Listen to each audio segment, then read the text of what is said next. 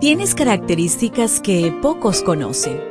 Como mujer, a veces sientes que no te entienden.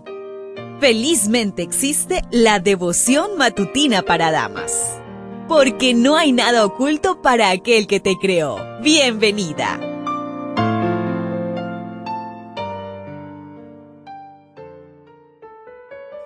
Hola, hola, un saludo especial a todos mis amigos y amigas que me escuchan a través de este audio.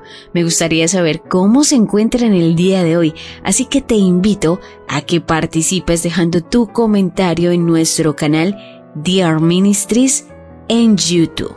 Hoy la meditación trae por título Advertencias a los desobedientes, Deuteronomio 28:65. En esas naciones no hallarás paz ni descanso, porque el Señor hará que vivas atemorizado, triste y acongojado. La falta de paz, el miedo, el cansancio y la tristeza son parte de la lista de castigos de los desobedientes del capítulo 28 de Deuteronomio. La idea era impresionar la mente con los peligros de alejarse del pacto. Cada amonestación es una consecuencia natural a una desobediencia.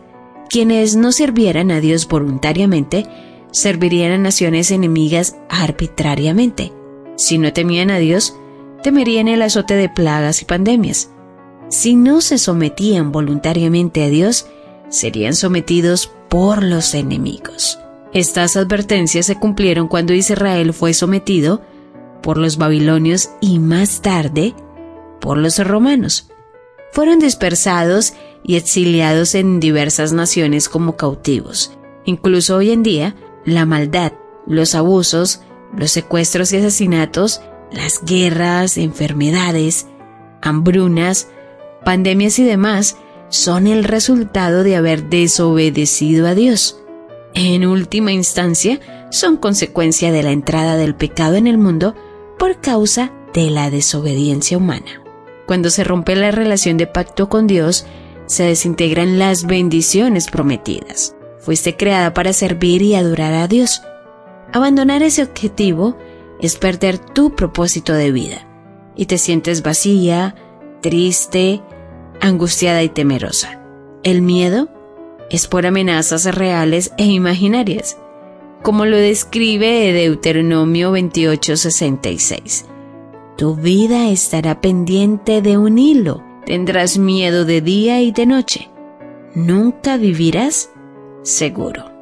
En el deseado de todas las gentes, en la página 195 nos dice, los pensamientos del pecador son sus acusadores. No podría sufrir tortura más intensa que los aguijones de una conducta culpable que no lo deja descansar ni de día ni de noche. Pero no te desesperes. En Deuteronomio 4, 29 al 31 nos dice, si allí buscan al Señor su Dios con todo su corazón y con toda su alma, lo encontrarán.